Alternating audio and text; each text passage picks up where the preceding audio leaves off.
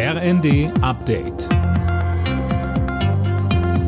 Stündlich neu. Auf den Punkt informiert. Ich bin Sönke Röhling. Guten Morgen.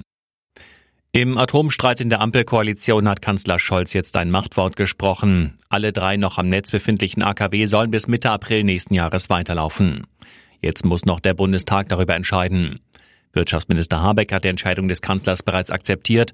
Der Union reicht die Verlängerung um dreieinhalb Monate dagegen nicht aus. Die Abgeordnete Gitta Konnemann sagte. Wenn der Kanzler ein Machtwort spricht, sollte er auch richtig durchgreifen. Erforderlich wären der Weiterbetrieb aller drei Atomkraftwerke, und zwar mindestens bis Ende 2024. Dafür müssten Brennstäbe bestellt werden.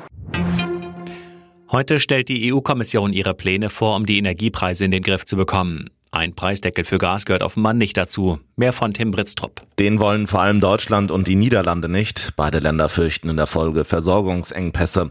Diskutiert werden wird darüber wahrscheinlich trotzdem spätestens Ende der Woche auf dem EU-Gipfel.